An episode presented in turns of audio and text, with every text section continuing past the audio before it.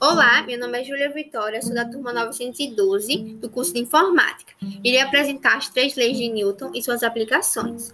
A primeira lei de Newton é chamada lei da inércia, e nessa lei é exposta que todo corpo em seu estado de movimento uniforme ou de repouso com velocidade constante continuará no seu estado, ao menos que haja alguma força sobre esse corpo.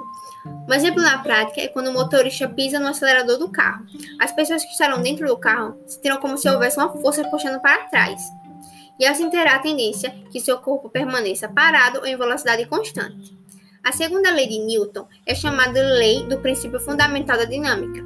Nessa lei é exposta que a resultante F das forças aplicadas a um objeto de massa m produz uma aceleração, onde a resultante F e essa aceleração têm a mesma direção, o mesmo sentido e intensidade proporcionais. Um exemplo na prática é na brincadeira do cabo de guerra. Vai existir duas equipes. A equipe que puxar a corda com maior força consegue mover a corda em sua direção e vence o jogo. A terceira e última lei de Newton é a lei da ação e reação. Nessa lei é exposta que ao aplicarmos uma força sobre um corpo, a ação, recebemos desse corpo a mesma força, a reação com o mesmo módulo, na mesma direção, porém com sentido oposto. Um exemplo na prática é quando pegamos um martelo e exercemos uma força sobre o prego, fazendo com que o prego penetre na madeira.